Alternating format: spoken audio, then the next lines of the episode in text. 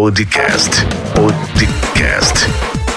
Com Rio do Lima. Muito bem, seja bem-vindo. Esse é o 24 episódio do nosso podcast. Hoje falaremos sobre status. Status é a única coisa que faz as pessoas se mover ou não se mover. Eu sou Rio do Lima, sou empreendedor há mais de 10 anos e o meu objetivo é ajudar pessoas que estão começando a criarem os seus negócios no mundo digital. E se você ainda não me segue nas redes sociais, o meu Facebook e Instagram é rio.empreendedor, o meu canal no YouTube, youtube.com/barra Rio do Lima. Podcast com Rio do Lima. E antes de começar o nosso podcast, eu gostaria de fazer a seguinte pergunta: Você é uma pessoa que vive de status? Ou você acha que você não vive de status?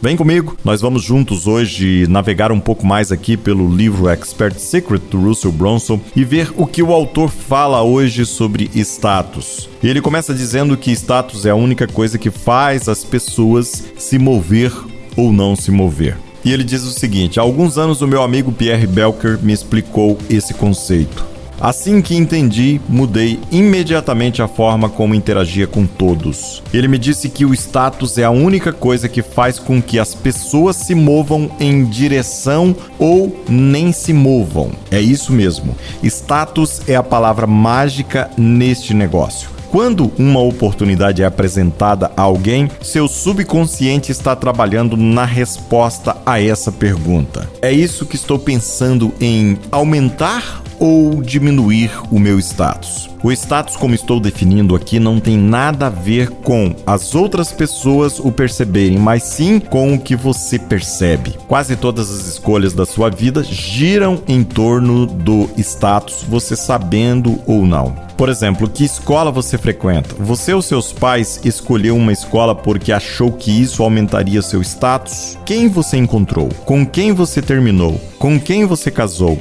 Você escolhe essas pessoas com base em quem você acha que elevaria o seu status. Que escola seus filhos vão? Que livros você lê? Que carro você dirige? Que carro você não dirige? Todas essas coisas estão ligadas ao status. Quase todas as decisões que você já fez foram baseadas nessa única questão subconsciente. É isso que estou pensando em aumentar ou diminuir o meu status? Essa é a pergunta que está lá dentro do seu subconsciente. Quando estamos olhando para qualquer oportunidade, temos que decidir se ela nos fará mais inteligentes, mais felizes, mais elegantes, mais ricos, mais poderosos ou mais atraentes. Todas essas coisas aumentarão o nosso status. Se um cliente em potencial puder dizer sim, isso aumentará o meu status. Eles se moverão em direção a ele. O que impede as pessoas de aproveitarem essa nova oportunidade? O medo de diminuir o status.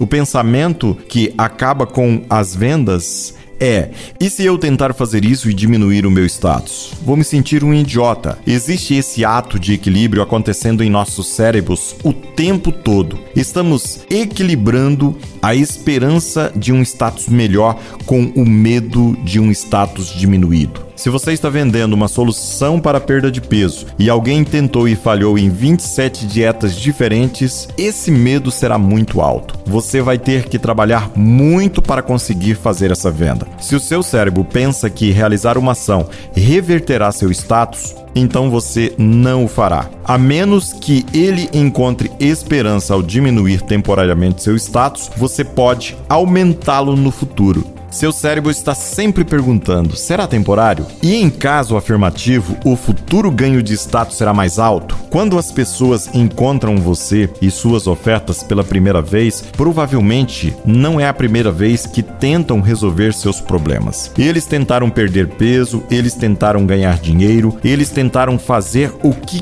quer que fosse. E esse é o grande medo. Eu sei que se eu investir mil dólares, ou dez mil dólares, ou cem mil dólares com este especialista e não funcionar, vou parecer um estúpido. Minha esposa, meus filhos ou os meus amigos vão ver isso e vão pensar que eu sou um idiota. Quando alguém investe 25 mil dólares para participar do meu programa Inner Circle, esse dinheiro está saindo do caixa dessa pessoa, o que causa uma redução imediata no status. Mas eles sabem que ao assumir essa diminuição temporária de status, o resultado final de estar no círculo interno será um status aumentado pelo que aprenderam e realizaram. As pessoas vão pesar a probabilidade de sucesso e status elevado contra o risco de fracasso e o custo desse fracasso. Seu trabalho como especialista é carregar o lado do status elevado da balança e diminuir o risco de falha. Você pode fazer isso criando um produto incrível e minimizando o risco com coisas como garantia de devolução do dinheiro, reversões de risco e opções feitas para você. A chave para fazer uma venda está 100% ligada a esse conceito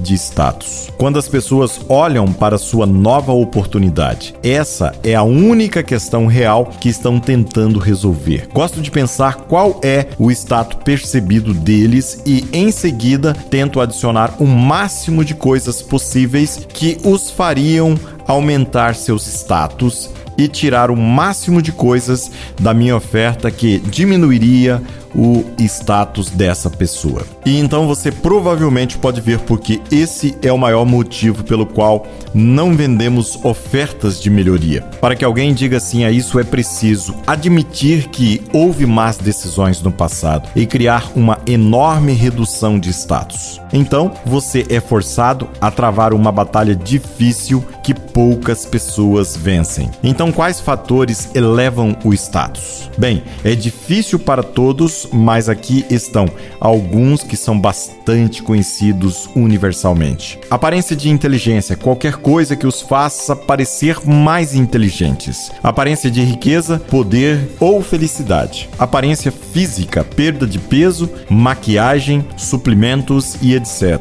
E por último, nós temos o estilo. Aqui eu gostaria de chamar sua atenção para pensar no Mac versus o PC, qual te dá mais status? Agora você pode estar pensando, mas eu não sou afetado por considerações de status. Eu gosto de dirigir um carro razoável e morar em uma casa modesta. Se sim, gostaria de fazer uma pergunta. Por quê? Por que você gosta de dirigir um carro que você acha que tem um preço razoável? Tem alguma coisa a ver com o fato de que se você dirigisse uma Ferrari para casa um dia, você teria medo de que seus amigos, família ou vizinhos julgassem? Se eles o julgassem, como isso afetaria o seu status? O status funciona em ambas as extremidades do espectro e é o que faz algumas pessoas lutarem pelos bens terrenos e também o que impede que outros o desejem. Por mais que odiamos admitir, somos escravos do que acreditamos que outras pessoas vão pensar de nós, porque as pessoas procuram novas oportunidades.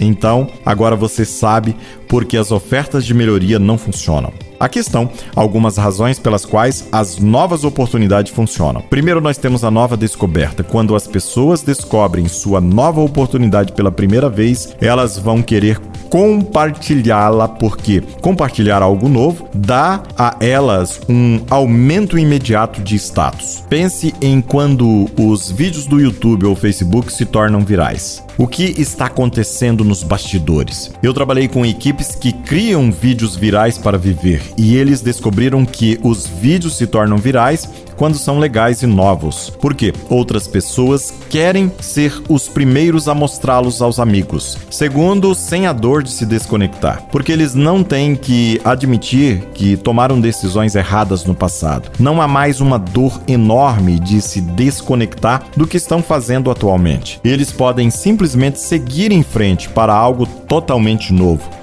sem dor de desconexão, sem diminuição no status. Ofertas de melhoria vendem através da dor, enquanto novas oportunidades vendem longe da dor. E em terceiro, nós temos a substituição de sonhos. Uma das razões pelas quais muitas pessoas lutam para fazer as mudanças que desejam e precisam em suas vidas é o medo do fracasso. Se eles tentarem mudar e não funcionar para eles, então seus sonhos estão mortos. Assim, eles desistirão do sucesso potencial por medo de perder seus sonhos. Sabemos que, sem visão, o povo perece. Quando você cria uma nova oportunidade, está dando a eles um novo sonho para seguir em frente. E em quarto lugar, temos as pastagens mais verdes. Todos nós já ouvimos um milhão de vezes que a grama é sempre mais verde do outro lado da cerca, certo? Em vez de tentar convencer as pessoas de que sua grama é verde ou se oferecer para consertar a grama, permita que elas o sigam até o outro lado da cerca é onde eles querem estar de qualquer maneira. Pare de tentar fazer coisas existentes que não estão funcionando e conecte-se em ideias novas e estimulantes que inspiram as pessoas a segui-lo. Espero que agora você tenha percebido como é importante criar um movimento em massa para sua cultura. Quando você tem um líder carismático, uma causa baseada no futuro e uma nova oportunidade, você tem um ambiente perfeito para uma mudança real. Depois de ter esse ambiente, você pode fazer com que as pessoas o sigam e paguem para que possa levá-las adiante e mudar suas vidas para melhor. Mas a maioria das pessoas ficam presas aqui.